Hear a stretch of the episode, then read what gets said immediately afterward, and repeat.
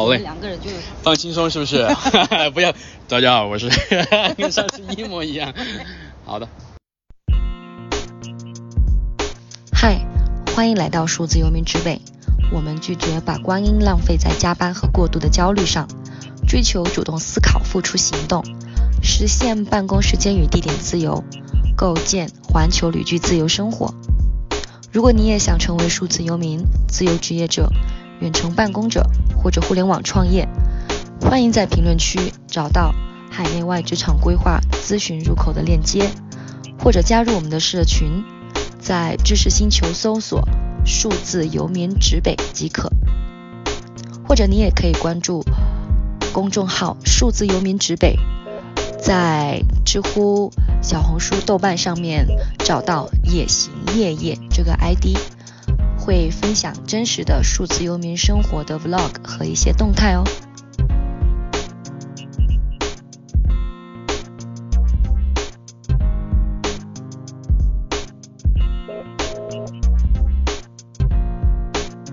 好。Panda 其实我觉得啊，呃，我跟偏达认识的话，好像是很久很久很久以前在线上认识吧。然后后来发现我们就有很多非常共同的线上朋友，就几乎只要是我跟旅行相关的，我数字游民那边相关的，做自媒体的，只要是跟这边搭钩的，都会认识 Panda。那我就先不卖关子，就你 Panda，你先介绍一下你自己呗。大家好，我是 Rice Panda，嗯、大家可以叫我米熊。我之前是一名音乐老师，后来开始做自媒体。做自媒体有一定的收入之后，我就发现我可能呃可以解放出我的时间跟地点，于是我开始去环球旅行。嗯然后环球旅行大概有去三十个国家左右。然后因为疫情的原因，我就被困住，出去不了了，所以现在就在中国，在国内。嗯，现在就是我们两个，我刚好是这两个月有有来成都旅居，然后有一些私人的事情，然后 终于面基到。终于面基了。对对对，真的终于面基到了，还还是挺还还是挺感感觉很奇妙的，因为从线上到线下的一个连接，我觉得这种感觉还是不一样的。嗯但其实我发现我对你的了解可能也不够，就是非常非常的深吧。那就也想问你一下，就你之前你是如何从一个就是说比较传统的这么一个英语老师的身份，又变成了一个自媒体的一个呃创作者呢？嗯，这个应该可能是二零一六年那个时候，互联网上内容创作非常的火，很多人开始去写公众号，开始做视频啊，各个就是博主都想去分一杯羹，或是从那里面挣钱。当时我还是在一家教育培训机构当成人英语老师。但那个时候会发现线上教育对线下冲击教育非常大，所以我们线下的生意就不太好。学校的校长觉得我们嗯可能工资给高了，所以把我们的时薪给降低了，然后小时费就降低，课时费也降低，然后事情反而变多了。因为之前老师就单纯的老师，后面他会发现说，哎，我们好像现在竞争力非常大。那老师要去做一份一部分销售的工作，那怎么做呢？其实就是说跟不同的学生去聊，你最近学习怎么样啊？是不是有什么问题需要老师帮你解答？对啊，你有没有继续学习啊？其实就是一个嗯变相的让学生去继续报课。对呀、所以因为这个嗯线上的冲击对线下冲击影响太大了，我觉得这个可能可预见的未来成人教育非常难做线下的，所以我就觉得当时不太想做了，就做了两个选择，一就是那两个选选择嘛，就是大家可能都比较了解，就是一份时间卖的更贵，一份时间卖的更多。那一份时间卖的更贵，我是怎么做的呢？就当时是教成人英语，嗯我觉得成人英语它不是应试需求，因为啊很多都是比较商务方面啊，实用性的，对吧？因为很多成年人他很难就是一直学习一两个，对对对就是一两个月都很难，更不要说什么一两年，因为他有各种各样的事情，还要上班，还要怎么样的。所以成年人这从群体来说的话，他的学习效果就没有应试的可能好。而且应试它是刚需，比如说你要考雅思托福，你啊要高考，你要考四六级，所以就是从这个需求来说，我觉得我就改变了我的策略，就从真人英语变成教雅思托福了，所以我就去考了一个雅思。那雅思考过之后，我就去教雅思。那你一个小时，那你肯定工资就会变高，嗯这是很现实的问题，这是第一个。嗯第二是我是觉得要把一份时间卖得更多，那，你要通过你的互联网去给自己增加曝光，可能以后就会有很多潜在的那种机会嘛。其实我今年的理解其实就是嗯。通俗一点讲，就把自己的身价给抬高。对。我一个小时变得更贵了，我不是你随随便便就问我说，Panda 老师我要怎么学英语，我就会就哪哪怕你会发现，就是说嗯。我们能力是一样的，我们都是嗯。同样同样的能力的英语老师，嗯。但是就是因为他认识我，嗯，对对对，他跟我有连接，因为他看我视频，他看我文章，嗯。那当他有学习英语需求的时候，他可能会先找到我，对，的确是，你会发现就很现实，所以我当时开始辞职，在家天天写公众号，然后写公众号就开始各种研究该怎么去排版，嗯。该怎么去写自己的文章，该怎么去查资料，甚至是每一个平台你会发现它的一个啊方式对或是模式都是不一样的，包括你是不是应该怎么样去输出你的内容，是不是就是要考虑到那个平台它的一个特性，对吧？嗯。比如说知乎，那你肯定回答要比较偏优质回答，甚至是要在高赞回答下面回答你的问题，你才会有更多的曝光机会。所以我当时就研究各个平台嘛，所以在家就写了大概三五个月吧。那个时候非常非常难受，为什么难受？因为当时我是完全是受不了我上一份工作，我就完全是裸辞在家。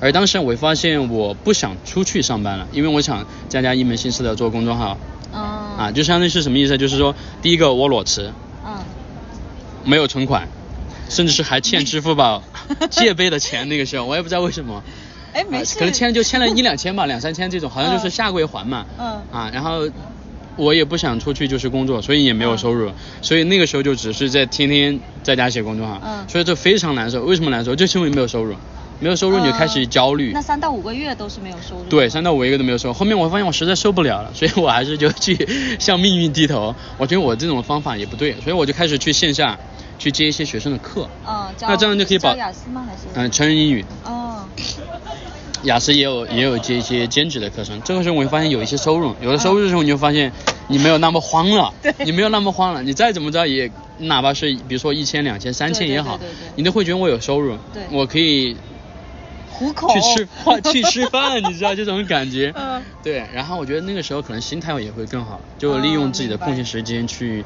写公众号，反而后面开始就慢慢慢慢积累了一些粉丝。那积累粉丝之后，嗯那你就是有一些变现了，嗯那有变现，那其实就是有收入。然后后面就会发现，哎，好像一切都很正常。那你所以那个阶段，我觉得应该都算自由职业者吧，就是开始写公众号这个阶段，就已经告别九九九九六啊，不对，不应该叫九九六，那个是什么？朝九晚五。对，告别朝九晚五。哎，这个是我的吗？应该是吧。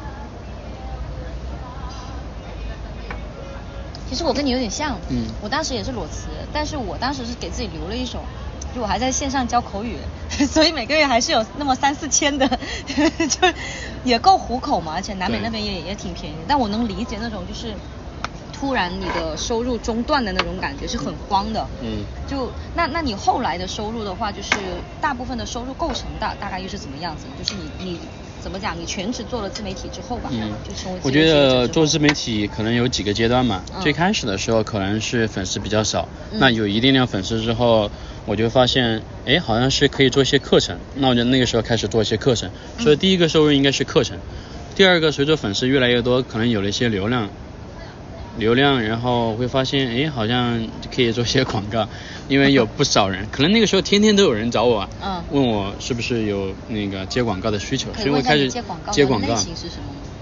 英语学习啊，职场学习啊，就是偏哦学习类的课程类的，对。嗯但我觉得前期那个时候可能还比较爱惜自己的羽毛，做课程比较多，呃，就做课程比较多一点。嗯但有一个主要的问题就是，我当时通过一个课程，可能还挣了一笔钱吧。嗯我就开始去环球旅行，因为这是我一直想做的一件事情。嗯所以我就开始去环球旅行。环球旅行中，其实就没有收入了。那那个时候主要的收入可能就是广告靠广告了。所以这个时候呢，就会发现从课程的收入过渡到了基本上靠广告的收入，因为广告收入来得快一些。而且可能不会太纠结我要课怎么上，而且也不用担心在国外的时差问题，所以好像就是有一个过渡嗯阶段过渡依赖是一个依赖，但这种依赖有好处就是来钱快，但但这种有负面影响？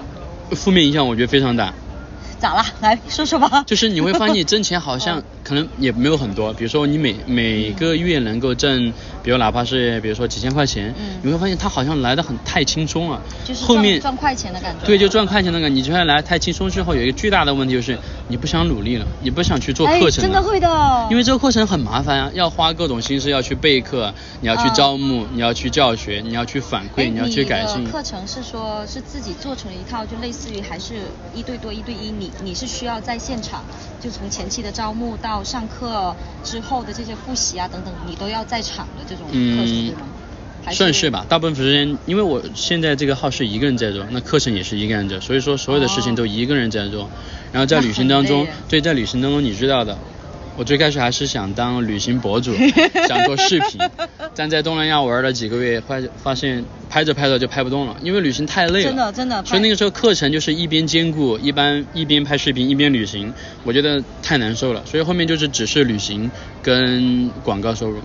就写文章这两件事情，对，所以我会发现就是有一个依赖，现在就是有点不思耗尽的那种感觉，就技能，我觉得几年之内没有提升，可能还有下降你。你你知道，其实我这这最严重我这次见到你，我觉得就是有惊喜有意外。就其实，毕竟毕竟我我看你的输出的频率还是够高的，而且我也是有暗中观察你。毕竟是广告第一推动力。对，但是其实你的产出啊，你从质量上也好，或者说你也有维护一些小社群嘛，因为我到现在我都没有力气去维护我的群了，我真的好累啊。然后我跟你也有同感，我觉得这几年我的技能也没有在，也不知道这是不是一种外界带来的焦虑，还是自己就本身有的焦虑。我觉得我没有在进步，然后一旦觉得自己没有在进步，我就会焦虑。对，然后，然后见到你之后，我我其实是有一种，不能说是看着别人这样子嗯。我也我也安心，但是的确我我看到你之后，我会发现每个人可能都要经历这么一个阶段，但是但是每个人他也会呃就是走过这个阶段吧，因为我也遇到蛮多人，他以前也有过这种阶段的，嗯，然后就是，哎，我是不是离我是不是已经没有，我讲到哪得非常正常。对，我们就是在聊焦虑的问题，个人技能没有提升嘛，因为打广打广告嘛。嗯，对哎，当然这这个刚好就是接下来我我下面想要问的了，就是就是这这其实也是我现在的一个疑惑，甚至是我现在有在考虑回去，朝九晚五吗？也不能说朝九晚五，国企单位 我现在的底线还是一份远程的工作，嗯就是还是可以当个打工人，但我的底线是我要当个远程的打工人，起码我的地点和就是时间相对来说，我不想要还是受限制吧。但是我我觉得成为一个，特别是在成都认识的，好像各位都是做自媒体的比较多吧。嗯做 IT 的，除除了我男朋友，呃，还有其他行业的，好像也蛮蛮少的。我就觉得有都有都有这种焦虑感在，就你会不会就是你会不会觉得这是你成为自由职业者的一个阻力，还是说除了这个还有其他的要考虑的？我觉得这件事情是一个非常好的事情。为什么这样说呢？因为你会发现，哪怕你是在公司上班，你不是一个自由职业者，你的大量的时间被公司占据了，其实你也没有太多的时间去自我提升。诶，我就也有可这么想呢？就也有可能哈，我觉得这是说可能性之一哈，但我不嗯排除有很多好公司，他给你提供各种培训，给你提供各种压力，让你自己去进步，我觉得不排除。但我我觉得也有不少就是工作可能你你也没有多少时间去自我提升。那当自由职业者有一个好处是什么？就是你解放出大量的时间之后，你可能。哈，没有用在我们所谓的学习上面，但是我觉得过了一段时间之后，你反而就开始思考了，我最近几年没有提升，我是不是应该要改变我的一个策略？嗯我要开始去提升我自己的一个技能，这是一个阶段性的。我觉得做自由职业的前面两三年可能就是开开心心就过了，嗯然后到三四年或者是五年阶段，你会发现，哦 我觉得那样生活不太好，你还是想提升技能，你想进步我。我觉得现在像破茧，就我很我很难受，但是我又知道这个茧又要冲破。嗯不过我最近啊，我发现一个解决的办法，就是其实像 Richard 他是有给我启发的。他之前是因为觉得自己英语能力不够，他就干脆休了一年，就只学英语。哇我觉得他脑回路有一个好处，就是他一次只能做一件事情。嗯然后他真的那一年只学英语，他的程序啊什么的也也就是靠靠自己的爱好，就平时在写，但嗯也没有耽误他做下一年的事情。所以我嗯有时候觉得这种不提升也不一定是完全是一件坏事，他可能嗯给我们时、给我们一些时间去思考，去想想自己到底想要去补偿一些什么东西。嗯然后我最近是靠运动这件事情来。缓解自己的焦虑，就起码 我脑子没灵光，但是我身体我锻炼好了，嗯以后还是有一些资本再再去提升的。对，嗯，不过我觉得你你说的的确就是道理还是还是在这里的，就可能未来未来相对来说还是光明的吧。嗯嗯，那其实就是我呃，就之前的话你，你有谈到过，你有就是现在我们应该都算是说实现了工作时间和地点的自由嘛，而且你前段时间是开始了环球旅行，那疫情之后你应该也是会再回去继续环球旅行吧？如果说是你有这个计划吗？嗯，我觉得就是前面几年的自由职业者生涯，嗯当中有非常非常难过或者是孤独困惑的时候，我觉得现在是应该是今年是第四年，嗯四年多吧，我就开始意识到，我觉得这种生活还是我想要的，时间自由，嗯地点更自由嗯，当然有很多问题，那其实我们应该去解决那些问题就好了。但我之前的一种模式是说，哎呀，我好像碰到这种问题，碰到那个问题，比如说自律的问题、早起的问题，好像自我提升太小了的问题、社交的问题，我会发现那个问题你去解决就好了。但当时我是想法是什么？我要不要回去朝九晚五？我要不要回去？我的选择是不是错的？哎我 OK，因为我想聊的就是说我之前的那种想法就变了。那刚好说到环球旅行是也是同样的事情，我会发现我经历过啊、那个时候去了几十个国家，但我现在开始变了。我觉得疫情之后我应该会选某一个国家某一个地方待对旅居的生活，可能是三五个月，可能是半年，可能是一年。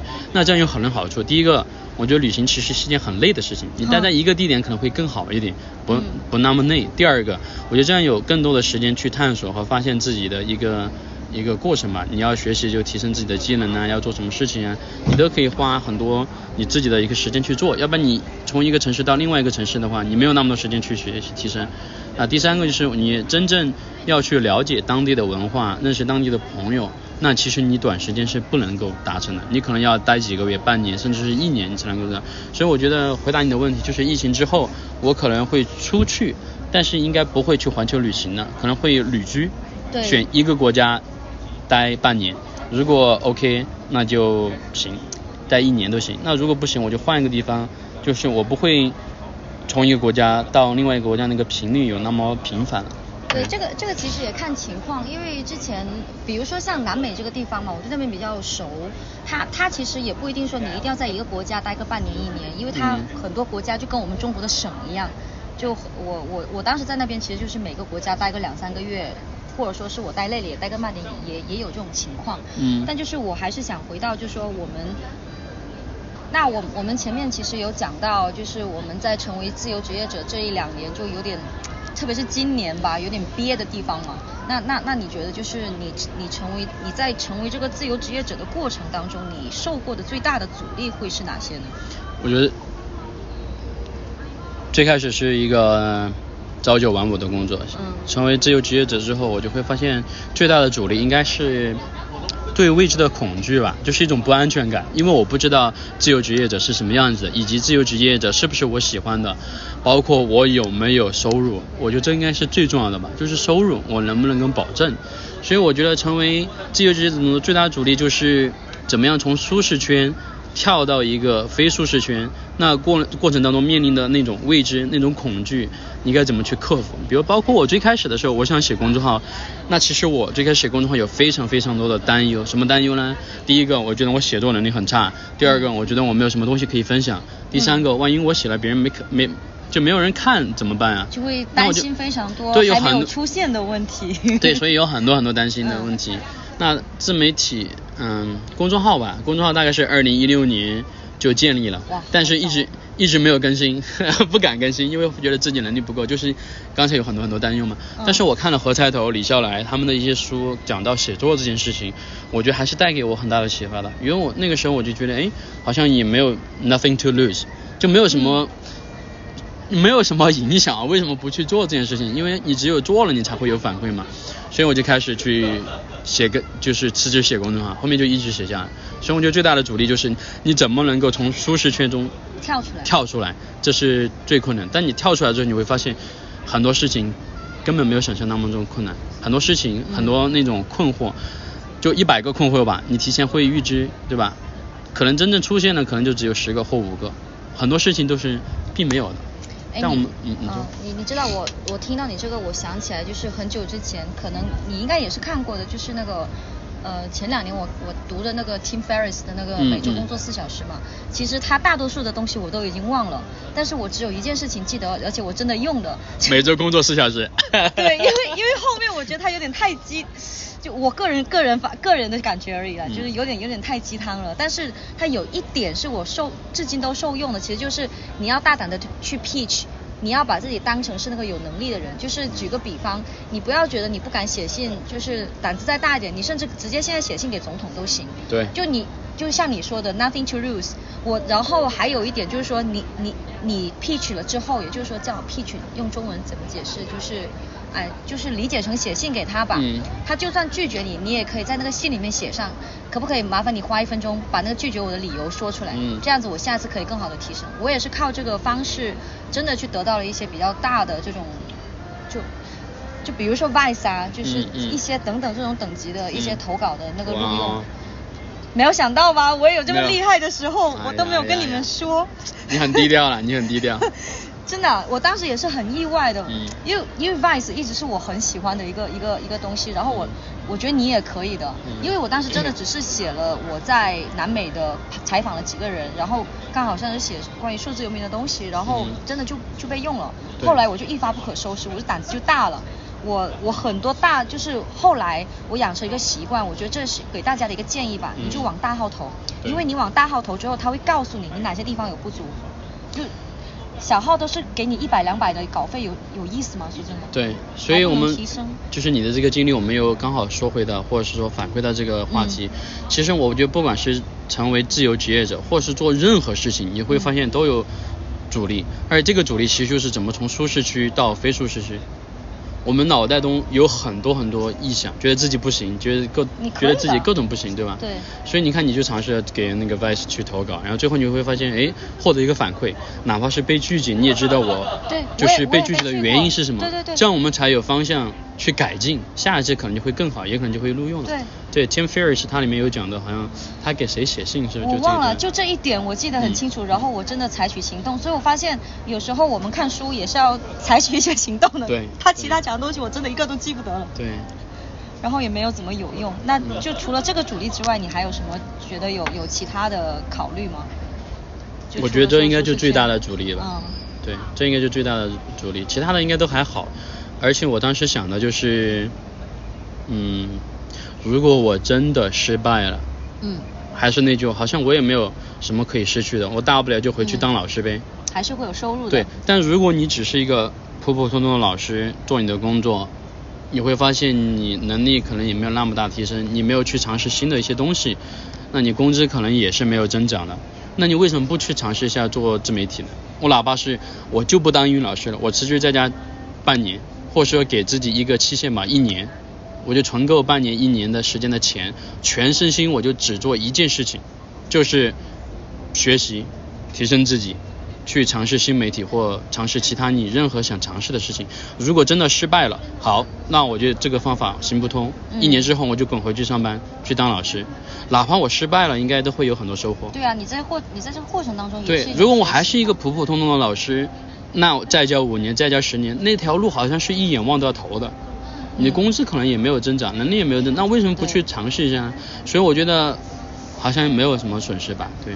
但最大阻力还是就是你怎么能够转换那个思维，换一种角度去看这件事情。我发现的确嗯是哦，就之前很多人他在问说，呃，就我之前跟你们聊过嘛，我最害怕的一句话就是夜夜我怎么如我如何成为一个数字游民，嗯。就就这种话我我我发现其实都是大家没没有先主动思考之后，就是你你稍微主动思考，你就会去自己找资料，你自己找资料之后，你你就知道这边有很多职业可以。我当时是有都有点生气了，就是人不是人不可能是完全零技能的，你你从做一个 VA 开始都可以啊，你做一个虚拟助理都行啊，嗯就这些东西都是你可以主动把这个思维换一换。然后每个人都说我还害怕，我觉得我不行，甚至有高学历的，嗯或者说是在职场里面做的还不错的一些人，嗯但这个我们就先先不多聊了，因为我怕我聊到后面会越来越激动。好的我们回到回到这个自由职业本身吧，就是或者说是数字游民这种状态本身，因为其实你现在也算是一个就是。就说我们先抛开标签嘛，嗯。你是一个你是你是一个有呃成为数字游民选择的这么一个人吧，然后而且你的时间和地点都是自由，然后之前你也是去环球旅行嘛，那那那你会觉得他这就是你这种工作和生活状态，它会对你的这种职业规划会有什么影响吗？特别是你在环球旅行的时候，我觉得这个问题其实还蛮难回答的。嗯但其实我可能就跟你讲实话吧，其实对于职业规划这件事情，我觉得我从来好像就没有太想清楚过。就是很多人他可能会有什么五年规划、十年规划，那我可能我自己没有。但是我会发现，我环球旅行过程当中遇到很多人、很多事情，嗯包括也遇到很多困难。比如说，我会怀疑我自己，我孤独，我是不是应该回去找个找一份正经的工作上班？当然都会出现这个问题。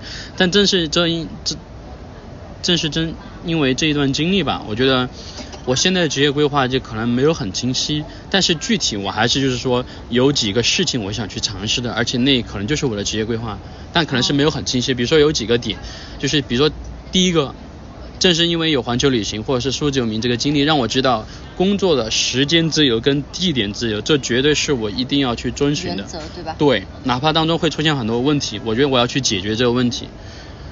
啊，所以我觉得这是第一点。那第二点就是地理套利，大家都知道嗯，当数字游民当中，其中有一个非常重要的概念就是地理套利。那地理套利其实就是说，利用两地的差异来获得好处嘛，就现实一点。就大家不要觉得这个概念很高端，很怎么样，对不对？哪怕你比如说你去一个便宜的菜市场买菜，那也算啊，就不同的菜市场价格不一样呗，对吧？那你看你愿不愿意去牺牲那个时间或者是其他的事去买菜？那中国，或者是说。嗯，这样讲吧，就很多国际公司为什么把公公司建在中国或东南亚那就是人工成本便宜，那原材料也便宜。你看，这就是一个地理套利。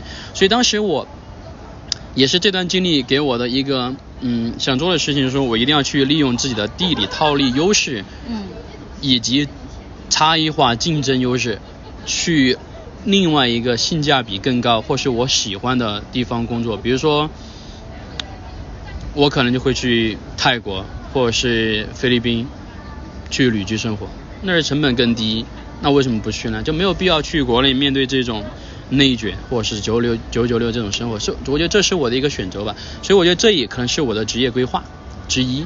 嗯然后第三个可能是还是要当数字游民，可能是我说的收入或者大部分收入应该是来自于互联网。对对对所以我觉得互联网既然是大趋势，我应该还是去尝试。我肯定会继续更新我的公众号或者是知乎。另外，我还是想说，我想尝试 视频和播客。但是我觉得我有进步了，有很大的一个进步。比如说你起码跟之前录了几期，对，我会发现我是那种人，就是还是可能需要一个人带一带，有经验的人跟我带一带。比如说，你看我们今天就录播客，嗯可能下周、下下周我可能有了这个经验之后，我会自己来一期。嗯我会发现好像我那个就是恐惧会被降低了。哎，我告诉你，所以我觉得视频跟播客也是我未来的一个趋势吧。所以我现在只能告诉你我的几个几个想做的点，那也算我的职业规划：时间自由、工作自由、地理套利、差异化竞争、紧握或是说拥抱互联网大趋势，去尝试新的一些东西，比如说视频也好，播客也好。我觉得这就是我的一个自由职业规划吧。我告诉你个秘密吧，其实我当时做播客的 超简单的，嗯 我我觉得有运运气成分在。第一是我当时听播客，第二我发现，哎，我怎么能够最低成？我也是受那个张小雨的影响太大了，因为他说你要以最低的成本去开始一件事情。对我最低成本就是我已经写好的文章，我自己念出来了。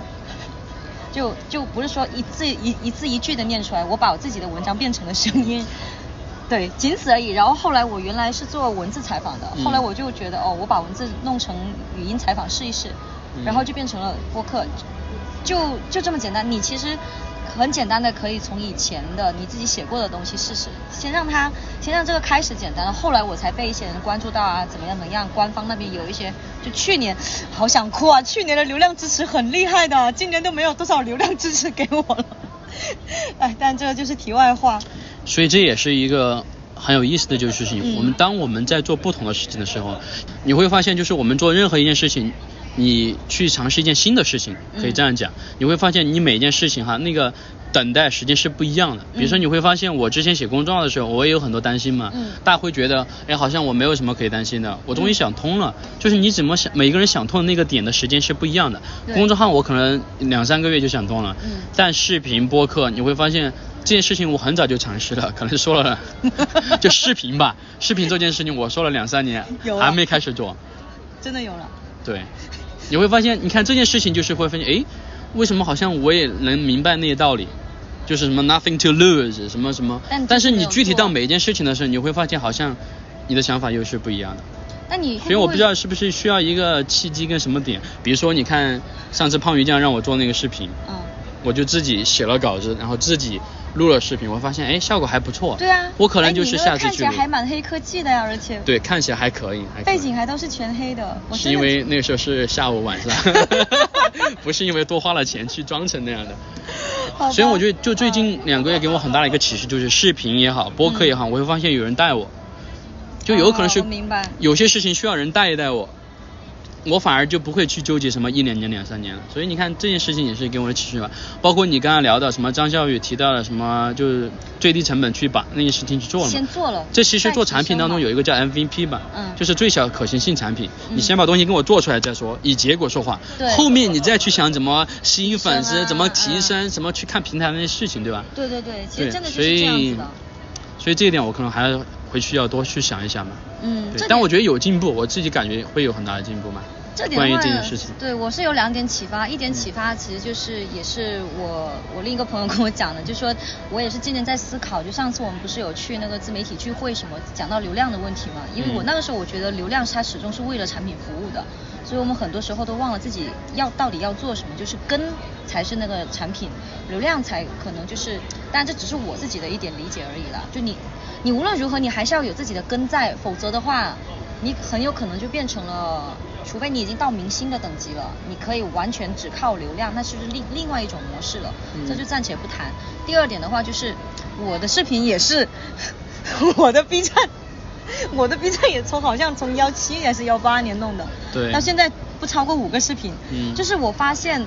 我现在不挣扎了，就是我不知道你会不会有这种感觉，就我我现在不逼自己做了，我已经不逼自己做视频了，不做就不做吧，拉倒了。我觉得这一点也是我很大的一个感触吧。我之前纠结很久，包括我要做视频，我买了 GoPro，买了 Osmo Pocket，还买了个稳定买器买了稳定器，我买了相机以及镜头，甚至还买了 Blue Yeti，甚至是买了罗德的无线麦克风，所有的都是买，所有的装备都买，我就是一个器材党。当时就就觉得，哎，别人为什么做可以做视频，我自己为什么不能做？我会发现我一直在给自己施加压力，就给自己施加压力，反而我会发现我什么都没做出来。对然后我意识到，我觉得为什么我要逼自己呢？我可能就是契机没到而已，就不用强迫自己说那不是每个人都要做播客啊，嗯不是每个人都要做视频，他有他擅长的点嘛。所以对我来说，我就觉得可能是时间点没到。所以我觉得我现在是视频跟播客，我觉得我我我感觉到嗯，时间点越来越近了。但这件事情你会发现，就是因为有你，嗯或者是有胖鱼酱，有其他的朋友，他们在督促我做这件事情。但我中间也有像你那样纠结了好久好久，我觉得没有必要，真的没有必要。你觉得想做了，可能就你就自己想做了，就不嗯用说，哎呀，我今天又怎么没有做，我今天怎么我又什么没有做，你就是在一直给自己负面情绪，负面情绪。你接受久了之后，你会发现你自己确实又没做出来，然后这样就会就然后也没有什么其他方面的提升。对，这样就会发现你真的实现了自我实现预言，就是你自己做不出来，你自己做不出来，你自己做不出来，你还是做不出来，所以最后就不做了呗。啊所以我觉得就像你说的，不用担心吧，时间点到了就到了嗯。我我真的我我觉得我今年在学习这件事情啊，就是如、嗯如何的去就去平衡这些东西吧。但但其实总体上来讲，我还是觉得我们这一批人。也算是说活成了大部分人羡慕的样子吧，特别是上一期我跟，呃不是前几天我我我跟 Vino 聊的时候，就有一个群体其实最羡慕我们的可能是公务员群体，嗯，所以就是活成了起码是一小部分群体非常羡慕的这种样子，你嗯你觉得这中间有什么好处或者是坏处吗？对你来说？其实我觉得，对于羡慕这个词，其实我现在有更深的体验了。嗯我可能现在不会直接跟你讲好处和坏处，我想先从这个词来开始吧。我会发现人都是嗯可能天生的或是不自觉的去羡慕别人，别人有好的车，别人有好的房，甚至别人的男女朋友长得好看一点，别人有肌肉，别人能够天天在家办公，别人能够去环球旅行，嗯我们都会去羡慕别人。但正是因为我会发现，我最近几几年的自由职业以及环球旅行的经历探索，看到不同人的生活状态。比如说我去了印度、埃及、突尼斯很多穷的国家，我更加意识到，我觉得要珍惜自己身边所拥有的一切，不要去抱怨自己的出生环境，自己就是好像家里面没有的东西，抱怨自己的父母为什么没有给我提供更多。我觉得我可能对看到每个人的生活真的完全不一样，就让我觉得好像对这件事情更加淡然了，就没有那么羡慕了。反而其实我们跟很多人相比是很幸福。当然我也去过很多欧美国家，美国包括我也去过，看到别人有好的生活。但我觉得如果你真的想要那种生活的话，你真的想要那种生，你真的想要那种生活的话，你自己去努力争取就行了，你不用去羡慕。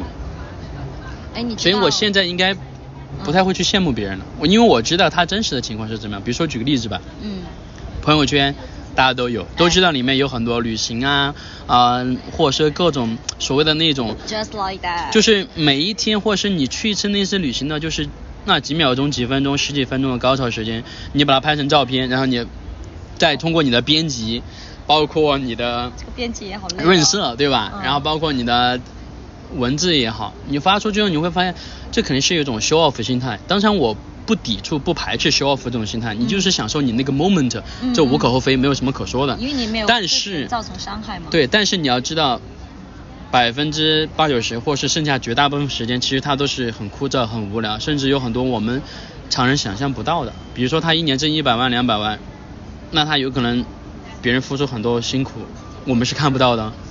所以我觉得可能我现在没有这那么羡慕别人，因为我知道真实是什么样子，包括做自媒体，你都知道的。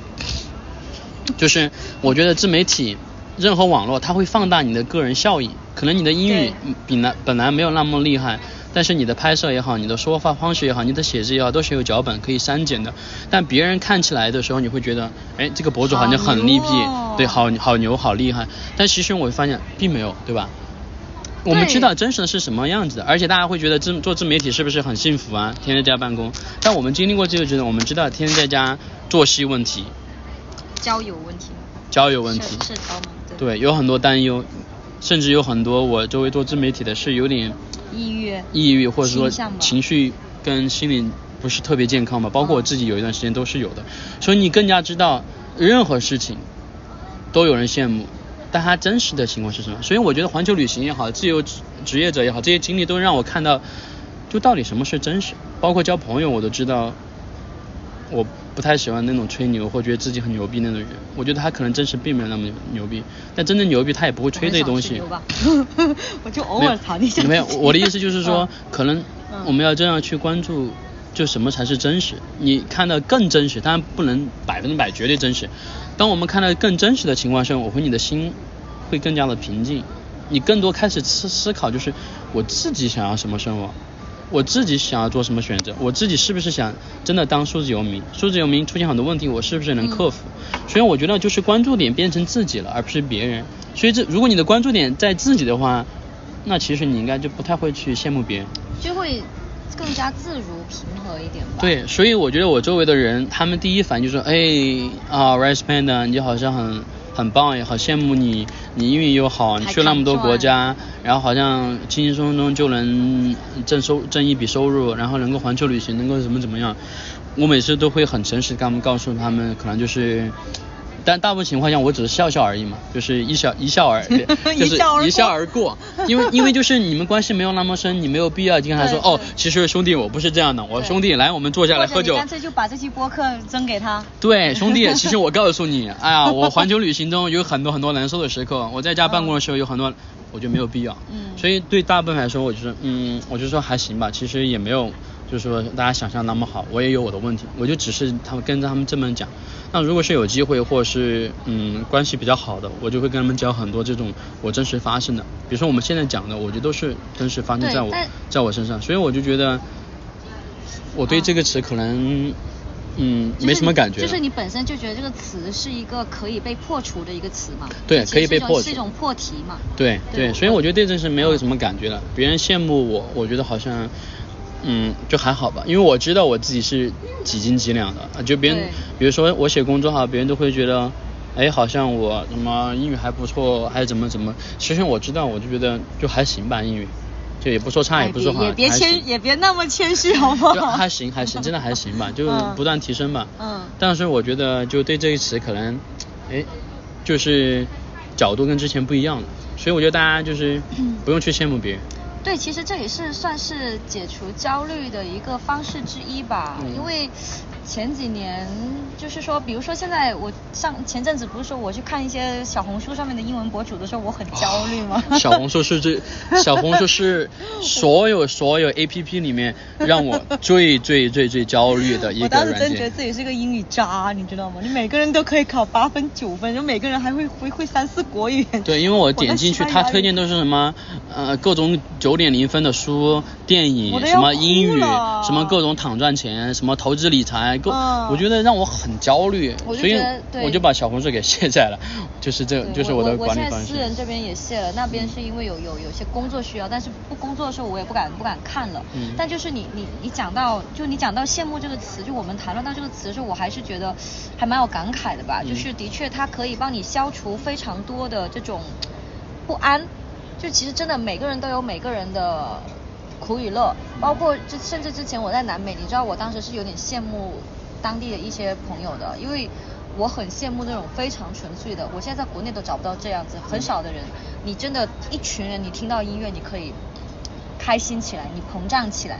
他们的确，他们很穷，而且他们的确有很多其他的毛病啊、嗯缺点，整个国家的经济也很难说发展的很好。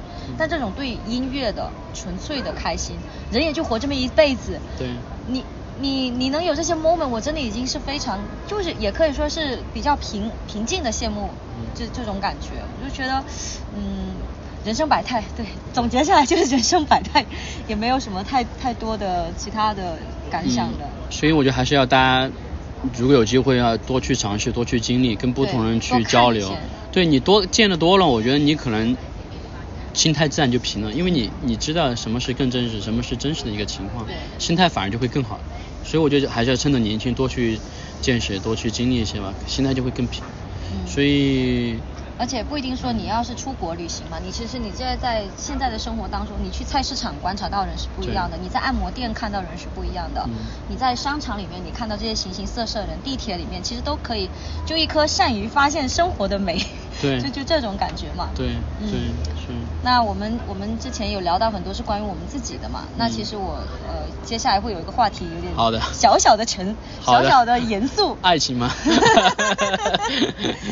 好，那其实我们之前一直都在聊自己、自己、自己，但事实上我们身边还是会有其他人出现，而且我们毕竟是个社会性动物，嗯。特别是父母，他在我们生活中是扮演了非常，而且特别是在国内的环境是扮演了一个非常重要的角色的。嗯那你的父母是从一开始就会支持你这种工作和生活方式吗？特别是你告诉他们你当时没收入了吗？那肯定不能告诉呀 嗯。就是我觉得没有必要让父母担心嘛。嗯就是我觉得这是大家应该都是心里面的状态吧。可能是自己状态好了，可能会让他们知道。嗯但自己状态不好、差的时候，其实应该特别不想父母知道吧。就是，嗯，我觉得我的父母应该还蛮支持我的工作跟生活方式吧。可能是跟我小时候的成长环境有关系。我小时候可能出生环境就是在农村长大的，嗯然后父母他们，我觉得就是，嗯，该怎么讲？就是父母他们觉得就是自己没有受过良好的教育，然后辛勤的工作，可能也没有节假日，没有所谓的什么过年休息嗯很多天这种说法，嗯他们就觉得我好好上班，养家糊口，挣钱供你读书已经够了，那还要有什么期待呢？是吧？所以我就从小之后可能就是那种放养式管理。我从小就是，比如小学我就是经常不做家庭作业，天天在家里面院子里面跟其他小朋友各种玩，然后去干坏事。所以我觉得从小之后可能就是更加独立吧，跟父母的关系可能也没有那么好。所以我很多决定都是自己做，我自己说了算，除非是很大的、很大很大的决定。嗯，但也不一定啊，很大的决定也有可能是我自己先做了，再跟他们通报一声，就说我做了这件事情，让你们知晓，你们知晓就是就行了所以。你当时辞职，你父母也是不知道的。对，所以我辞职嗯肯定他们不知道的，包括我高考选专业、选学校，都是我自己一个人做的这件事情。对，当然我觉得父母肯定他们是有一定的期望嘛，希望我能够去啊、呃找个正经工作上班，去公立学校上班，有什么退休啊，他们想的都是稳定。我觉得中国很多父母都是这么想的嘛，这种稳定。对，但我可能自己比较自主一点。而且还有一个很重要很重要的问题，就是我跟我父母说，就是说、嗯我不问你们要钱，对，这个真的是。父母他们也是这样跟我讲的，说行，反正你不问我们要钱，你你怎你怎么对你们怎么做都行，你只要能够养活自己就行了，你不要去外面做坏事情，不要去犯罪，对。走一些违法的，我妈就我就就行了，就这点要求。说你你你第一，她她有三条嘛，第一是安全，第二不犯罪，第三不吸毒。对行了，其他你就你你想怎么造怎么造吧。嗯然后不要找家里面 要钱就好了。嗯 所以我会发现父母其实他们可能会有他们的期待，嗯但是你会发现，经过几年的了解，或者说你慢慢的有意识的跟他们传递一些观念之后，其实他们也会改变，而他们真的希望就是你希望，也不甚至都不说你挣多少钱，就是能够健康快乐成长就就行了，不要去做坏事。对，所以我觉得我父母他们还蛮支持我的吧，主要是不问他们要钱，我自己能够解决。而且我从来都跟我父母说了，你也不用什么存钱给我买房，你有钱就自己花，你想去哪儿你就去，你想吃什么就就去吃就行了，也花不了几个钱。你们那么辛苦的工作挣钱，其实我都知道，你这样当就是当子女的都能看在看在心里嘛，对吧？所以我从来跟他们讲就是不要管我，我甚至买不买房就是我自己决定，但他们可能是他们嗯也想存钱给我买房嘛，因为大家传统观念里面可能觉得攒钱给儿子买房娶媳妇儿。甚至生生孩子，这是天大的事情，对吧？但是从我的角度，我跟他们说，就是说，嗯你们养好身体，该玩玩，该喝喝，该吃吃，不用太担心我。所以我觉得他们应该还蛮支持我的，对，就就其实呃就不反对吧，也不说支持，至少不反对我。刚才就想说，其实有些父母，包括我的父母，我觉得他们一开始也就是说，先设定了这三条底线之后，先嗯观望。因为因为后来我妈有跟我说过实话，她说其实我是做好了，我得养你个 养你个两三年的准备的，没想到还挺出息。就最开始还可能是每天跟你叨叨这些东西，后面发现过两三年还没改进，她自己就放弃了，是吧？对，所以就说呃，行吧，那那其实也可以不管你的，但是现实就是说，嗯、就就关于买房的话，我嗯我也不方便多说吧，但是事实上，嗯，我父母那边他其实还是会偏向于，就是说你其实有个小房子，可能还是会好一点，所以我我也有。我自己其实有一套自己的小房子，现在，嗯嗯但但对，但这个就就就是个后话了。对不过他会让父母怎么讲呢？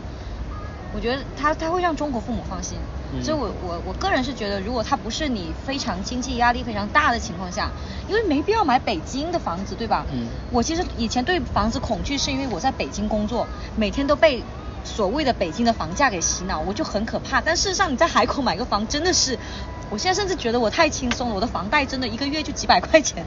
海南很好啊，买房。对啊，所以就是大家就这其实也是我觉得，无论是说你说做数字游民，还是说自由职业等等，你你把思路换一换。对，就思维，你的生活方式你对已经变了，别别老是思维方被式也一些是变了。对，别老是被一些自媒体去给洗脑啊，什么北上广不相信眼泪等等，嗯但是海口相信眼泪，嗯 就这种感觉嘛。嗯嗯，对那那那其实就是，呃。呃，你你接下来就说你的你的父母可能这边已经是万事安心了，嗯然后大家没想到吧，佩达他其实是有女朋友的，为什么说没想到呢？这段可以擦掉吗？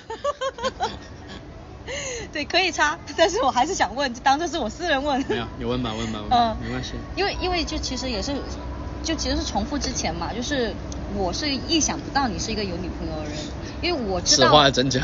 此话就是说，我知道你没有在刻意隐瞒，但是你、啊你你不主动的概率也实在实在是跟一般的水平线比起来还是太低了，你知道吧？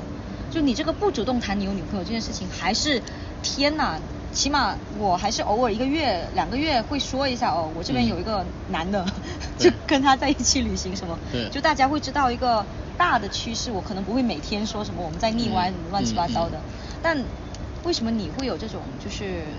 就这是跟你的自由职业有关系吗？还是你就你的本身性格使使然呢？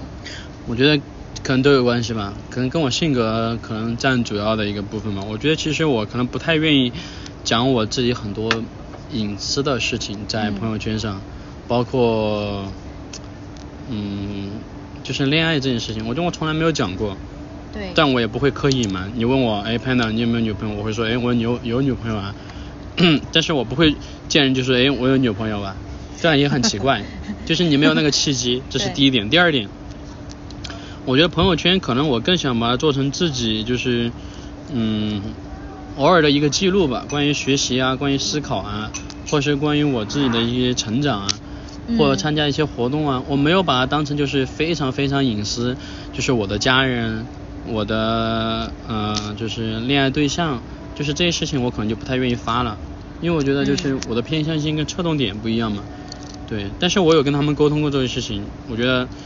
嗯，他们也 OK，那我觉得其实就没有什么问题，就主要是要把嗯那个人给沟通到位吧。所以其实你的伴侣对于你，甚至你当时呃环球旅行是自己一个人去的，对吗？那时候我还没有伴侣。大意了，大意了。但 anyway，你你的伴侣对于你现在的这种工作状态，而且你跟他在一起之前，你已经是一个，哎，你已经是自由职业很久了呀。嗯。所以他是完全能够接受的。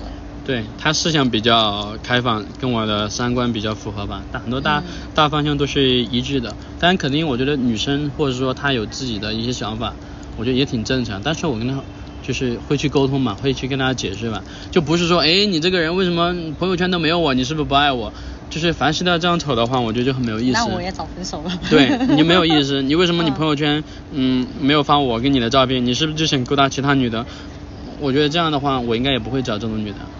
就是他，当然我肯定跟他沟通，但如果我觉得他不认同，我我觉得我也我也没有必要啊，我单身一辈子我也行啊。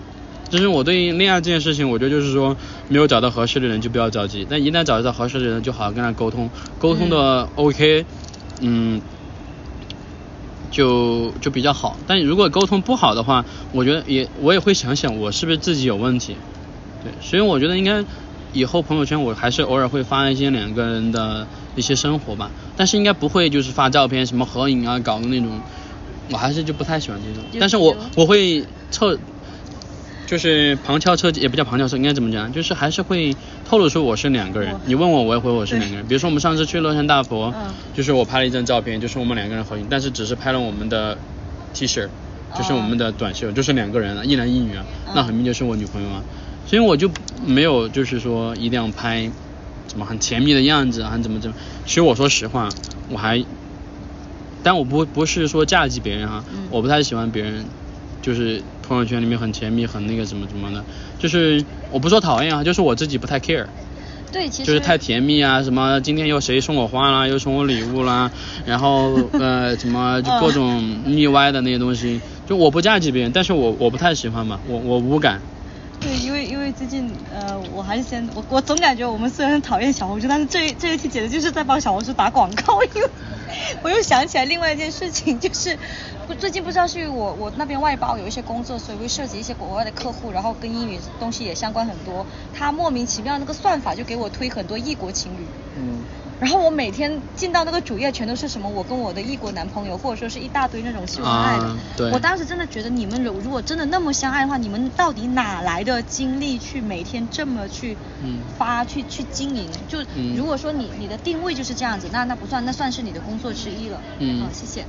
但是就是其实就也也算是就我个人经验来讲，我我自己我跟我跟我的伴侣相处的很愉快的时候，跟旅行类似的。嗯。我真的只想沉浸在这个美景当中。对。我我不想就发了一个照片，那好，我我也可可能也会发，但我不会想说我现在先把照片上传了，我又再继续看，可能发了过几天整理一下那种记录性的可能还好。嗯。所以。我觉得我可能是就像你这样讲的，就是我做我自己的事情的时候，我就全身心做我自自己的事情，跟他在一起的时候，可能就花更多时间跟他在一起。比如说我我们平时可能周六周末见面比较多吧。那可能就是黏在一起，但平时我就做我自己的事情，电话、视频都打的比较少吧。对，这种感觉真的挺好的。就是我觉得还是要给两个人空间吧。就我应该有我的朋友圈，我做我的事情；他有他的朋友圈，他做他的事情。现代如果对，如果我想让他来参加我的一些朋友的局，嗯他就会来啊。比如我上次带他来参加我们自由职业者的一些局，认识一些其他的朋友，可能有六七个朋友吧。嗯就并不是说我想给大家藏着掖着我没有女朋友，嗯，我只是说我不想去大量的曝光自己的这些私生活，但你问到我，我肯定会如实告诉你的。对，哎，你你这个其实呃，像你刚才说的，其实朋友圈的确，嗯呃，有时候我也会有这种感觉，我不想知道你的私事。嗯因为我也见到一些人，他会把自己很多私事放在朋友圈，我直接嗯就屏蔽了，因为我真的不想知道你的私生活。对我不想知道你你我其实真的不太想知道你今天开心还是不开心。嗯所以我还蛮觉得你那种方式其实真的会蛮好的，因为你的嗯朋友圈大多数都是跟学习或者说是一些。也不一定是非常非常严格的说一定是要学习，但就是一些嗯随想啊，或者说是一些作品的分享，嗯就其实整个可可能起码会变成整个朋友圈里面一一个相对好的一个生态吧。就是我们刚刚聊的朋友圈吧。嗯我其实我自己的朋友圈就是不会经常更新，可能几天更新一次，但更新的大部分可能都是跟自己的成长有关系吧。嗯因为我觉得如果太分享太多私事，第一个我不愿意，第二个我觉得是对别人一种打扰。我觉得我这种人就是可能就是考虑太多，这也是一个好处，也是一个坏处吧。我就想着我发这些东西其实有点打扰了别人。那别人发这些东西的话，我要看情况。如果是我很好的朋友，他发自己的日常，我觉得也行，没有问题。但如果经常发的话，我觉得还是有点介意的。就是一天，比如说发四五条，这种我我有点受不了，对。所以我觉得朋友圈我给他的定义还是希望能够，嗯，第一个是朋友看他的近况是什么，如果他真的有难受不开心的时候，可能还是去关心一下。但大部分的话，我觉得还是可能是希望看到别人的进步，然后是分享一些有用的东西出来，有价值的东西出来，哪怕是他自己记录他自己参加活动啊，自己看书这些经历，我觉得都是可以的。对，我的朋友圈。可能应该屏蔽了百分之九十六、九十七，甚至九十八的人吧因为我之前加了很多，嗯，各种各样的朋友吧。但是你会发现，你时间精力只有那么多，你真正想关注的那些人的信息，你可能会做一个筛选，就你的一个信息嘛。你甚至想跟这些人产生一个链接的话，那可能你要去做一个筛选，要不然你几千个人、几百个人，他的那个朋友圈的瀑布流，你根本不知道谁是谁，而且你知道很多人他们发了各种各样的，我觉得很多不是我关注的，我可能就不会不会去去看他们的朋友圈。但我不是说拉黑他，我只是说我不看他的朋友圈。对，我不拉黑啊，就嗯。privacy 里面有一个设置不看他对朋友圈。对这件事情我想得很清楚，比如说我很好的朋友，他帮我屏蔽了，或他不看我的朋友圈，我就不会影响我们的关系，因为我觉得我知道我发的信息你就不感冒而已啊，我觉得没有什么，所以我觉得我对这件事情就很淡然了吧，甚至有些朋友他经常发自拍，我肯定会屏蔽的。如果经常发自拍的这种朋友，不管是谁，我都会，哪怕是我最好最好的朋友，我也会屏蔽。自拍。我我不太喜欢这件事情，但我只是说我对事不对人。对对对，这个这个其实还好。对，所以我觉得还是要尊重每一个人个体的一个选择吧，嗯不要去架着别人，就尽量嘛。嗯。对，呃，行，我们之前唠唠唠唠唠的挺多的，但现在还是想要给大家说一些相对来说，就是呃比较干的一些一些问题吧。如果你有的话，你你就分享；没有的话也没有关系，嗯要的就这股真实嘛。所以就是呃，我们做自由职业或者说数字游民，特别是说你要去平衡很多事情嘛，嗯工作、旅行、生活、交友等等等等，甚至有时候我都觉得脑子都要炸了。就我现在还加，还给自己加了一门运动，然后就是这这之间的时间管理，其实我以前很擅长，因为以前我就是朝九晚五，或者说我在做远程项目经理的时候，我的时间是被这么其实相对来说是被安排好的，嗯就还比较比较清晰吧。但现在事情多了之后，我还是会有迷茫感，就不知道你你会怎么去安排自己的这些时间。这个问题让我非常尴尬。呃，对于时间管理这件事情，我觉得我自己做的非常非常非常的差，不是一般的差。对，我觉得我最近几年可能对于时间管理就是不是做的特别好吧。首先第一个是因为自己的状态之后，让我有大量的时间可以去做自己想做的这个事情。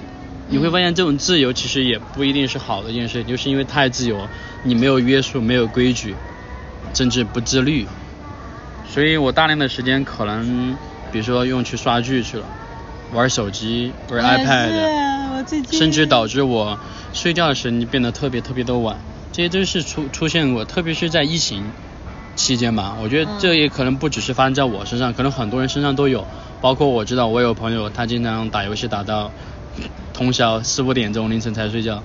然后中午起来，那我当时可能就是刷剧吧，刷到两三点钟、三四点钟，可能那段时间找不到人生的意义了，就本来好好旅行的，有一些很多计划，突然被打断，在国国内几个月好像也没有调整过来。嗯。但是白天我还是会做很多的事情，只是早起跟晚睡这件事情，就是就是应该怎么讲呢？就是第一个是晚睡，第二个是晚起，应该是晚晚睡晚起，对，应该这样讲。那其实你还是做做了很多事情啊，比如说公众号一直更新啊，对啊，比如说两三天就更新了，对啊，会学习。那你还是有有，就是我我觉得时间管理不一定是要非常传统，我现在会看开一点。你可不知道，我以前可是写过很多关于时间管理的文章的，还蛮多赞的呢。就比如说自律啊，时间管理啊。那后来，首先的话，时间时间管理这个东西，就是说。自由的确是来来自于自律，但我后来觉得自律不一定是表面上的，比如说你用番茄时钟，你工作二十五分钟，然后休息五分钟，这种很严格的每天一一二三四五六这样去执行。但事实上，我我觉得核心是核心问题是你怎么把这些事情给完成的。对对。你觉得自己做的很差，但你还是做到了每两三天更新一篇文章，你是怎么做到的？就这些时间你你怎么挤出来的？这个时间。因为不会占用我太多时间，就就很简单这个回答，对。但是我觉得就是像你说的，就是我们从单纯的时间管理，可能要想想怎么去管理一个项目。就是说你这个项目应该是，只要在规定的时间节点把它做完就行了。你甚至剩下就是，如果真的空闲了大量的时间，那你就去参加活动啊，去看书啊，去刷剧啊。说或甚至去做一些其他的事情，我觉得都是可以的。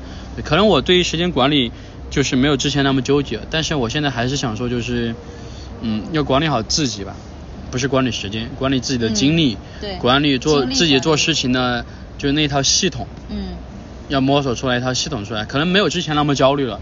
之前有那种焦虑，就我可能从大学就开始有那种焦虑了，就是我觉得我自己今天如果没有做事情去玩了，我很有负罪感。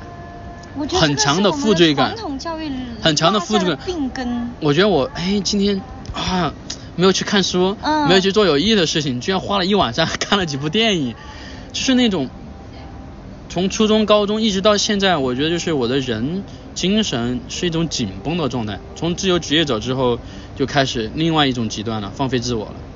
然后就当当然就会出现很多晚睡晚起。然后做其他的事情，浪费时间的过程。但是你会发现，就是因为经历那个阶段，你现在就开始重新打乱你之前的一些，打翻你之前的一些概念。现在再重新建立一个系统，就是你对时间管理是怎么看的？就那种破茧的感觉。对，所以我觉得我现在对时间管理没有那么焦虑。但是我觉得就是有几件事情你肯定要去做的，就比如说你做事情的时间节点要预去阅读，要去写作。要去呃稍微早睡早起，要运动哦。对，要运动，要锻锻炼健身。所以我觉得这一点我可能做的不是特别好，但是我可能对时间管理有一些新的想法。嗯，对，的确是吧？就是我记得有一次我在跟跟跟跟一个呃跟一个阿根廷的朋友在旅行的时候，我当时是非常疯狂的，一天工作十个小时左右。他当时一直在我旁边讲 abulido abulido，就是 abulido 这个词意思是无聊。他觉得我他觉得我的人生很无趣，就他也非常直接的跟我跟我说，他说你你来这里到底是干嘛的？嗯，就十个小时对他来说是很恐怖的事情，可是他殊不知我这种我当时的那十个小时，对，其实也算是一种幸福。嗯，就。就其实像你说，第一是你你可能你做这些事情已经熟练了，你不需要花太多时间，对，所以你可以产很快的产出一篇文章。然后你说学习也好看书也好，但前前前阵子我跟另一个朋友聊天的时候，他一句话也蛮蛮蛮打到我的，就不是打动是打到，就你觉得你需要去做时间管理，也许也是另外一种焦虑。对，对。你还没有真的去，没有真的去啊，没有真的 relax。嗯，所以我觉得对时间管理。嗯，心态会好很多了。嗯。但可能我觉得还是自己做的不够吧。对。这点需要改进。大家大家有建议的可以给我，但我觉得那些建议可能大家可能都已经觉得很陈词滥调了。阶段性的，你甚至可以去看我前面写的，也真的是就是那种冠冠冕堂皇型的。那你看我现在这样子，但是我觉得有有些事情嗯还是要去做，比如健康的问题，真的你还是应该要早睡早起。其他中间时间，我觉得浪费一点去做其他自己愿意做的事情，或者是哪怕发发呆，我觉得不要给自己太大压力。哎，我发现我最近你把你的项目做完就行了真。你知道嗯二八原则吗？我们真正对啊，你可以发现这也可以用在我们的项目当，就是那个生活当中啊。你会发现，你哪怕是一天工作十个小时，你真正起作用了那还是百分之一两个小时。对，所以后来我也放弃。那你现在把那个事情做好了之后，那其实就把你时间给解放出来，就没有必要陷入那个圈套里面。哎，我又想起来了，我之前真的是又是 Tim Ferriss 的一个招也用过的。他后来哪一招？哪一招其实很简单，一天只做三件事，啊，你把这三件事做了就最重要的三件事。对，你就不要有负罪感了。对剩下的时间精力你爱做不做，但是你只要把这三件事做完了就行了，嗯你别别给自己太大的压力。对对。而且我发现真的你，嗯，可以运动一下的，因为我最近运动、嗯，我在运动，我在运动。但我的运动方式可能跟别人不一样吧，我可能就是有点懒。我的运动就是去楼下打篮球，然后散步。那也很那也很可以，其实只要动起来就行。因为运动之后，我发现我好困，就晚上我甚至刷小视频那种行为，嗯我我我的眼皮都撑不住了。我也是就他已经他已经不能让我，已经没有办法，就我成功打败了那种叫什么？晚睡强迫症吗？嗯嗯就我其实也没有晚睡，但是说人家很多人不是说，其实你手机屏幕是会刺激你的大脑，嗯。就让你会清醒的吗？嗯，没用，我还是会睡着，所以我现在其实晚上十一点多、十二点也也会睡的，就这种感觉还是挺爽的。嗯。那从时间，你刚才有讲到就是关于心态嘛，嗯。就在心态方面和情绪方面的话，你你有没有就是情绪方面，我给自己觉得对于自由职业者，情绪最大的问题就是在家办公久了之后，一个人就是有点孤独，因为缺乏跟其他人的一个交流。人毕竟是社交性动物，如果你跟别人缺乏交流的话，你就是脑袋里面会想很多很多负面的情绪东西出来，觉得自己各种不行，觉得自己好像嗯，就很多负面情绪吧。这个时候你会你会找你的一个事情来转移你的注意力，就是玩手机、玩 pad，就陷入一个死循环了。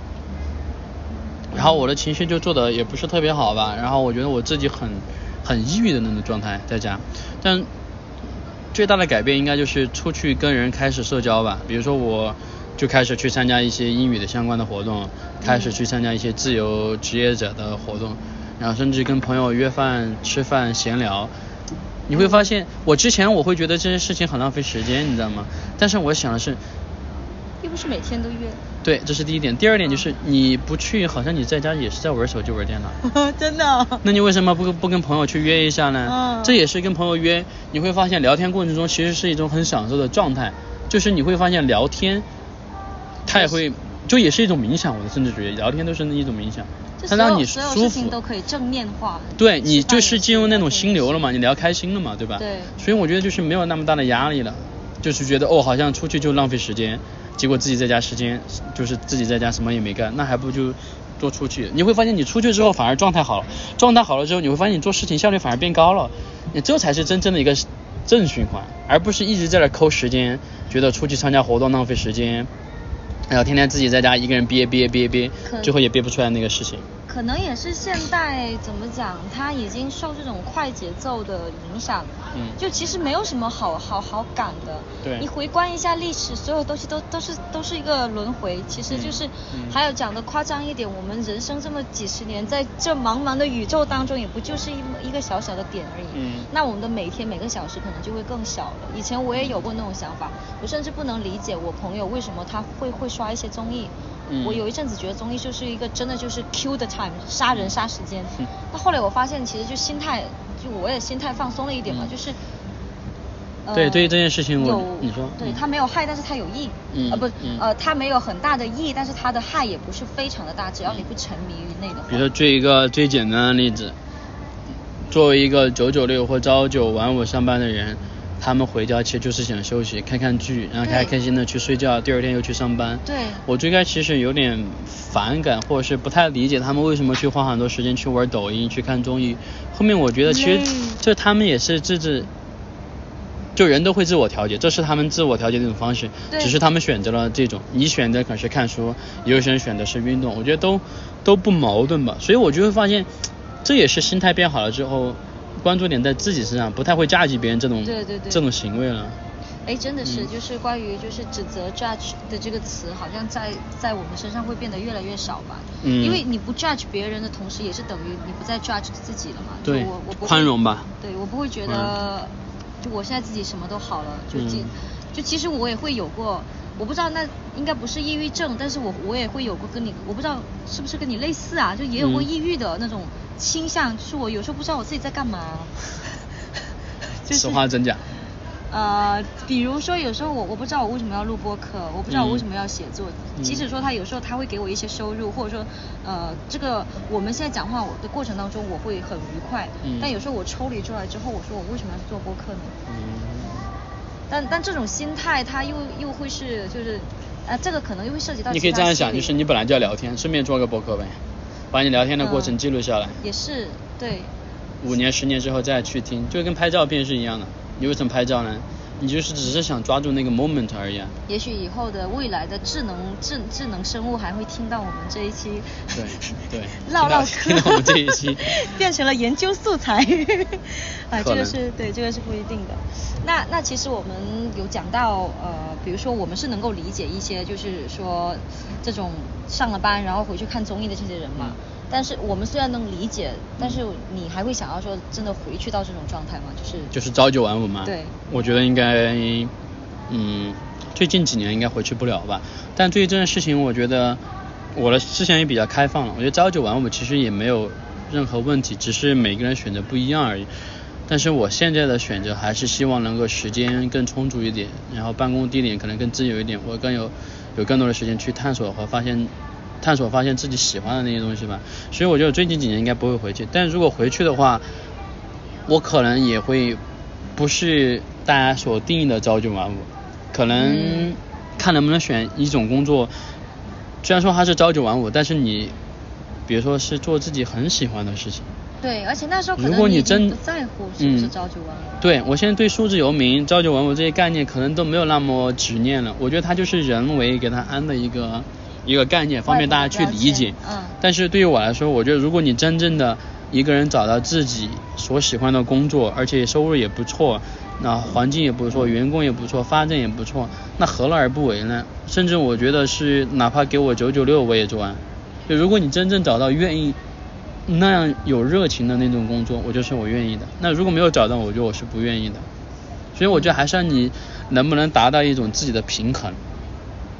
嗯，的九九五、九九六、零零七、朝九晚五都没问题。对啊，就就就像我，我觉得我其实现在也不排斥回去远程办公这件事情嘛。嗯但事实上我，我觉得还是就也类似于，就我们还是回归到了，就说。啊 找一件自己喜欢的事情，其实我真的觉得好难好难。我今天早上就是因为这件事情，我就废了一个上午，因为我觉得我我现在找不到我自己一个中就是很核心的驱动力。嗯就说说内容创作吧，是有点太虚了。然后说写作呢，我有时候又兼，就是我觉得逼自己写作是写不出好东西的，嗯所以我就干脆不写。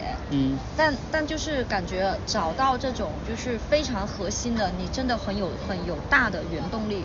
比如说，我很羡慕刘慈欣，他嗯真的是很好的一个状态，嗯有一份稳定的工作之后，然后 利用空闲时间写了 对几本巨作是吧？对我，我有时候真的好羡慕他那种状态，所以我其实我也不排斥这种这种类型的朝九晚五。就是如如果你能能够把我圈养着，然后但同时你又给我足够的这方面的自由，何乐？所以现在其实有一种新的职业，我觉得还比较不错，就是高校老师。哎，我认识好多个高校老师都是打这种小九九的。对他可能不一定要去那种所谓的九八五二幺幺，他可能就是哪怕去三本专科独立学院。首先第一个，他工资比较稳定，可能也就不高，但是我觉得五六千、六七千也不错了。也有的因为你要考虑到你真正的工作成本、时间成本。很低了你有寒暑假，你有周六周末，你有节假日，而且真正的周一到周五，你只有上班的时间你才去上班，也不需要去打卡，你上班就走了。比如说我有朋友他们是星期一、星期二、星期三上班，甚至还有星期一、星期二上班的，那后面所有的事情老师可以做自己事情，不用去学校。那你想想，老师可以完全去做他的自己的副业，那边又有稳定的工作，有稳定的人脉给你提供，为什么就这种工作很好所以我就觉得我们的思维可以放开点。对，所以我之前很抵触去公立学校，或者说去那种学校去工作，我觉得什么什么，但是你会发现我，们才是那个小丑。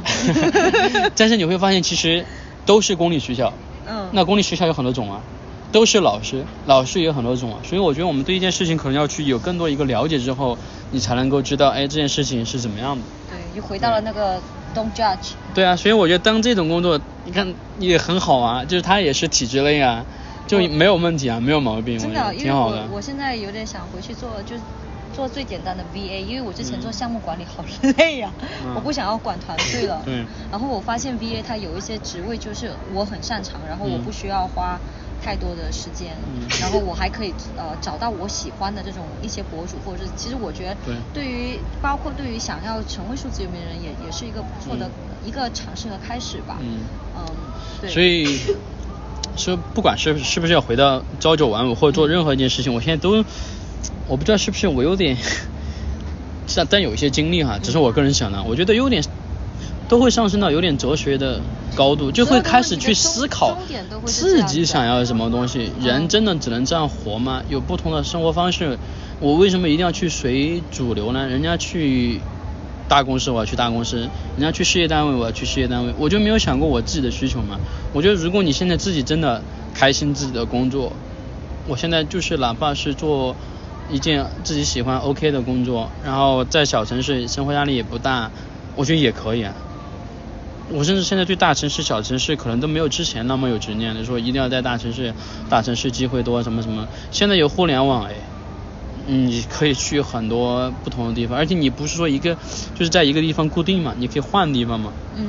所以我觉得对很多观念，嗯，都有改变吧。所以说到底都有点上升哲哲学层面，就是你自己的需求，自己想要什么，我感觉、就是、找到自己那条路。对，就是万物皆可哲学，就你你讨论到最后，甚至是物理学啊，所有东西你讨论到终点，可能又变回哲学问题对了。，所以我现在对于数字游民、九九六各种概念，嗯没什么感觉还有觉。内卷什么，其实就是一波。嗯呃，营销号可以用的一些，包括我们自己了。我我嗯现在已经放开了，我也我也追热点啊。Anyway，对啊，我就追。你刚刚说到这一点，就是嗯我觉得就是要怎么看这件事情。嗯嗯，比如举个例子吧，我现在对很多人的 title 就是也有一些新的理解嘛，就是太标签嘛，嗯觉得自己环球旅行，包括我自己，我可能给别人说自我介绍的时候，我也会用一些标签。我觉得标签其实本来是不矛盾的，让大家能够快速能够 get 到你是做什么事情。但是对于我来说，我觉得这只是一个标签而已。你真的是什么样的人，跟你交流几句，或者是交流的稍微了解一下，你就知道是个什么样的人了。对，所以我觉得我们对于所有这种事情都是要有一个，嗯，更更更宽松的一个心态跟心嘛。从你的这种宽松的心态来讲，我觉得你你对你接下来几年的打算，是不是也是一种相对开放的这嗯种心态和计划呢？就是我觉得心态可以放松，但是如果你做事情的话，还是应该去认真做。比如说我举个例子，我们如果我们做数字游民，大家会考虑到收入的问题，你收入不稳定，万一你数字游民没有成功，你到时候年纪又大了，你回去体制也回去不了了，就这就是一个问题。那说到底是什么问题呢？说到底那不就是钱的问题吗？嗯对吧？那怎么去挣钱呢？因为钱，我们要改变他的观点嘛。钱就是很好的一件事情，可以让我们有更好的生活，对吧？可以支付我们各种想要的东西。所以挣钱肯定是很重要的但挣钱，接下来几年的对，但我们挣钱的目的是为了花嘛。那怎么样才能够挣钱呢？嗯是是不是？挣钱就是为了花，让我们有更好的生活品质嘛。所以我们最开始去工作的时候，就应该想一想我们的一种收入吧。对，就是要考虑到我们的收入。那这个时候应该怎么办呢？我觉得就是要去聪明的挣钱，要去聪明的挣钱。比如说互联网，那就应该是要利利用互联网啊。那有很多做自媒体的，那就应该去尝试自媒体啊。你要去做一件事情，你就能去做，对吧？那你就把钱给挣到了嘛，就聪明去挣钱。那聪明挣钱，那你肯定还是要去好好去提升自己的技能，去学习，去见不同的人，去看书，去旅行，去提升自己的事业。那你才能够提升技能，提升技能才能够挣钱。能挣钱之后，那其实你有更多的时间解放出来了，做你自己想做的事情，是不是？嗯你看这就是，嗯，正向循环对，这也是很重要的。就是我现在觉得要聪明的挣钱，甚至你挣了钱之后，也要去考虑到最后自己以后养老的问题、保险的问题、投资理财的问题。这些问题我觉得就是要提前去了解，不是说我们数字游民就什么都不管，数字游民是一种生活方式，生活方式，生活方式也可以把它讲成一个系统，就人怎么能够活得更好，自由度，时间自由度。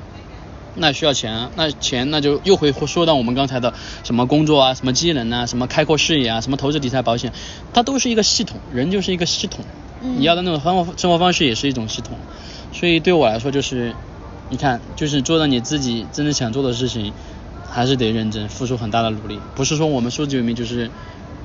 就是玩而已，就是真正浪费时间而已，不是那样的。对，就其实它跟旅行者是有很大很大的区别的。旅行者他可能只是说，因为很多人他就会拿呃数字游民跟旅行者做一个类比嘛。但是我觉得本质上的差别就是说，呃，先不谈职业规划这么沉重的话题，但是大家都会有一件事情在做。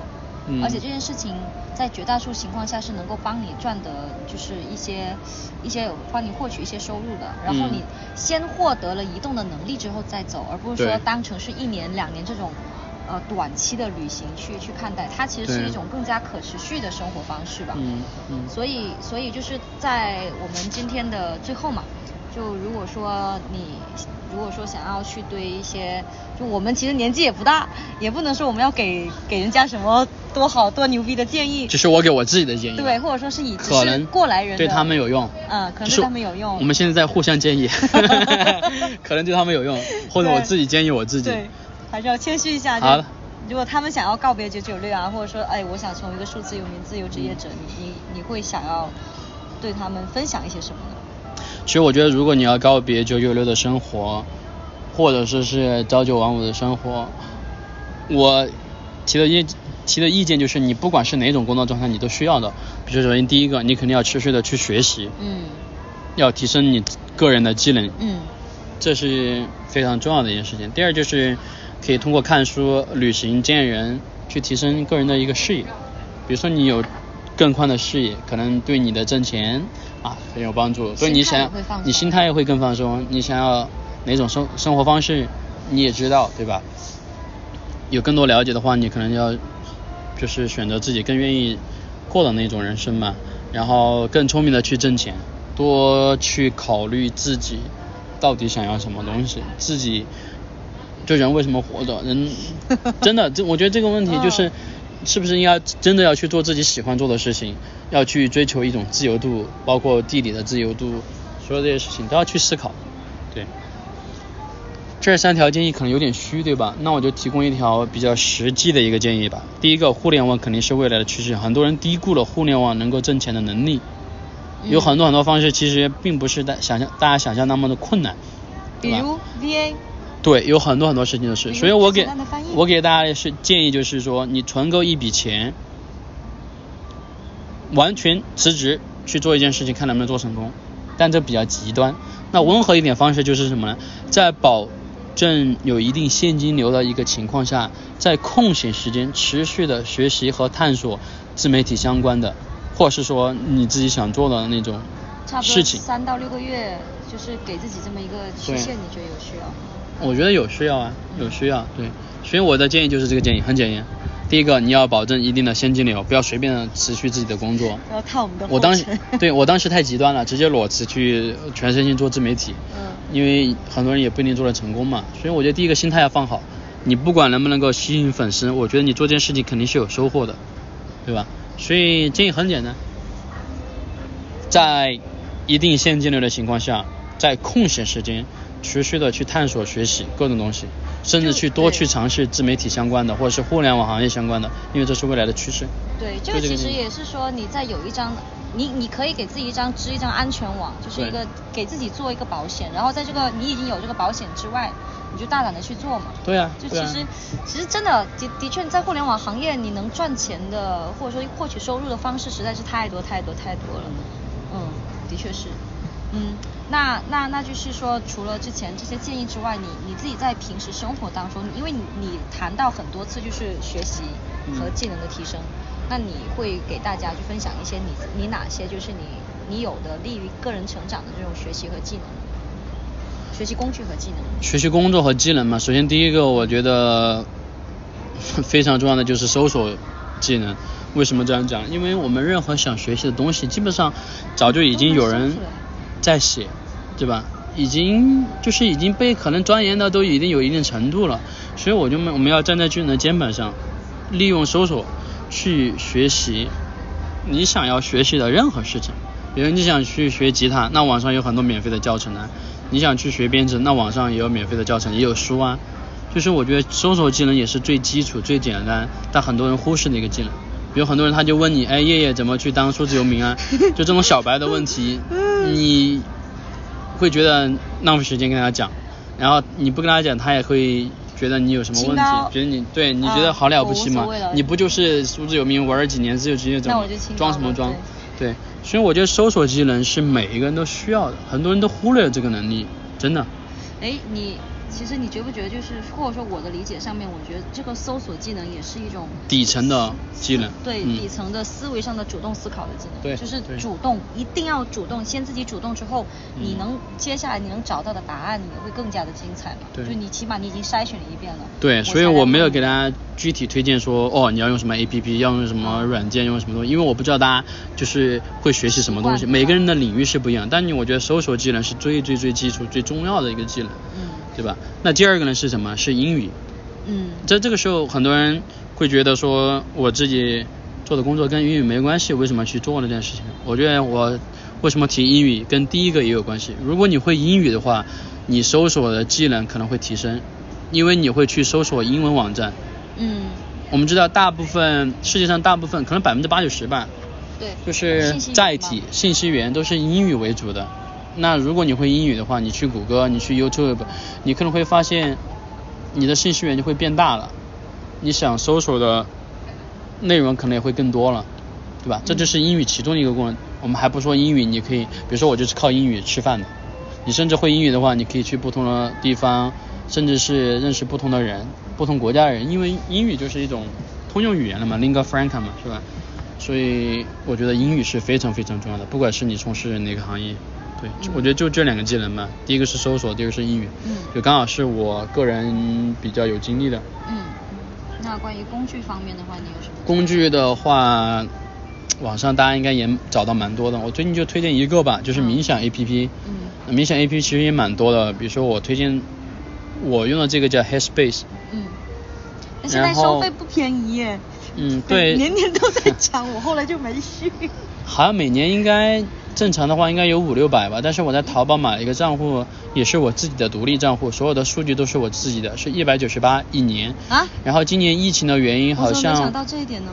Headspace 好像免费送了一年，对，你也可以去买共用账户，但你们的数据可能就是叠加在一起，但我觉得不影响，甚至 Headspace 这个明显 APP 免费的也够用了。差不多，呃，还有现在他跟你也可以用，你说 Netflix 呃合作了一个一个类，就是类似视频纪录片的那种，视频纪录片一个盖的，好像有七八集吧。对你也可以去用中国的很多啊，比如说什么什么冥想 Now 吗？还是 Keep Keep 上面都有冥想的课程，我觉得用免费的其实都够了。但是因为我个人很喜欢 Headspace 的 CEO 创始人他的那套理念嘛，他之前做过 TED 演讲，也写了一本关于冥想的书。比尔盖茨还推荐过他写的那本书，然后他做的 A P P 的 U I 设计特别好，我很喜欢，就每次用的时候特别舒服。他那个图画，他那个动漫，就让人很很舒服。国内的我后来用了一些，我发现有抄袭的嫌疑，我就有点不太不太想用。我个人对 U I 就 A P P 的 U I 啊设计之类的，就就有点外貌协会吧，我可能比较敏感，就会花一点钱。但淘宝上会更便宜一点。对，冥想我觉得是一个非常好的。技能，大家应该也听说过，很多 CEO 高管都会在去做冥想。最开始我对冥想的那种概念就是宗教有关的，我觉得咦，这种东西好像我不太感冒。但其实你不要想的那么复杂，它就是一种正念冥想嘛。其实就是说怎么样帮助你去观察自己，观察自己，就是呃觉知能力，甚至是你要去去反思很多很多事情吧，提升你的注意力也好，我觉得这些东西都非常重要的。那每天你都要问一下自己，对吧？今天我要做什么事情？我今天是不是又哪个地方不太？就是有点像孔子的五日三省吾身的感觉了。你必须要去有这种安静的一个人时间去思考，不断去磨练这项技能。所以这也是一种技能，冥想。而且我感觉就是冥想的话，它它对我个人来说还有一个一个意义，就是它可以帮我。就怎么讲，就其实类似于是创造了一个空白的空间。就我我觉得这是我们现代的现在快节奏的社会下也是非常需要的。嗯即使是可能只有一分钟、两分钟、三分钟，嗯但是这种完全空白，嗯完全什么都不想的那种感觉，就是完全放松的感觉，是我们真的超级需要的。对就感觉我们现在就跟真的是跟那个老鼠一样，没有停下来过。特别是白天，就是对睡觉，因为我们就我们就睡觉了嘛。但是白天嗯有很多很多事情不断的充斥我们，我们做完一件事情，做完另外一件事情，甚至走在路上可能都会去去，比如说你你因为你的眼睛睁开了嘛，很多信息会摄入的，你的耳朵是在外界也有很多信息会摄入，包括你会玩手机都控制不住。但如果你是用冥想的话，相当于你就是在一个对，比如说在一个安静的地方，然后你就闭上眼睛，你用心去想，所以你的很多感官都跟你关闭了，你可能就是大脑是最明显在活跃的，然后这个时候你会发现，你跟之前的那个链接哈就断了。对吧？你开始去反思，哎，我刚才做的事情对不对？或者是我接下来应该怎么去做，而不是说，比如说我看视频就一直看下去，对吧？比如说你刷电影的时候，两三个小时的电影，如果你中间做个冥想，你可能都不想看电影，你觉得我他妈看电影这么浪费时间。所以冥想就是有这么大的威力。但是如果你自己就是为了自己放松看电影，那倒没有问题。反正我觉得冥想嗯。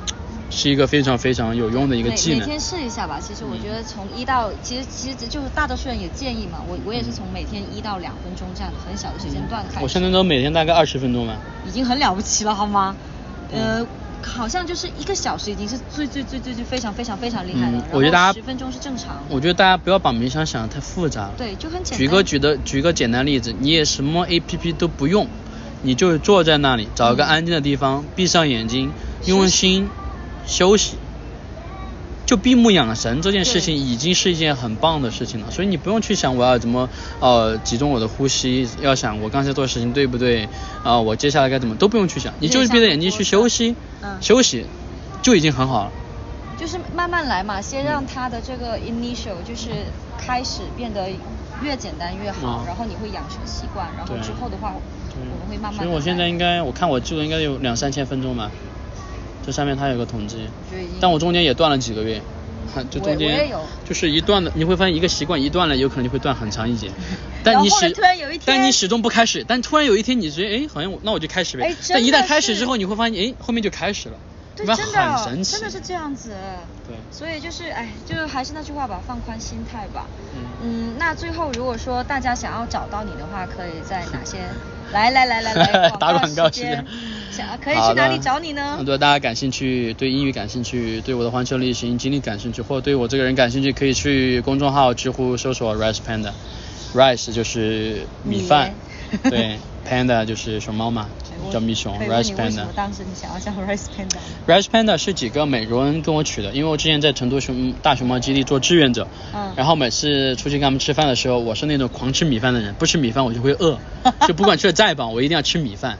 所以他们每次看到我吃米饭很夸张的样子，然后他们叫我 Rice Panda，然后我觉得哎这名字好像挺酷的，然后很好记，对对，至少大家会好奇你为什么叫 Rice Panda，一旦知道就会发现 对。你会哎 Rice Panda 不错，那我就做自媒体就用这个账号了。我之前一直在思考用什么就是名字，后面觉得这个名字不错，我就就用上了。对挺好的就是当然就是一个名字而已。嗯很很好记啊，这也算是一种一种一种就是策略吧，嗯就无意中施展的策略。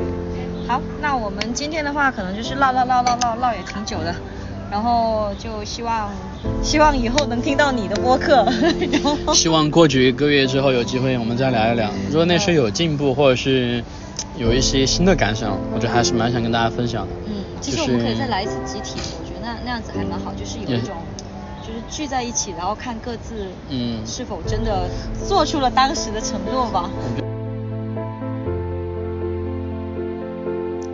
好啦，希望这期内容有给你带来一些有意义的参考。本期嘉宾分享的干货已在评论区说明，也欢迎在评论区留下你的想法和建议，或者推荐一些嘉宾给我们。See ya！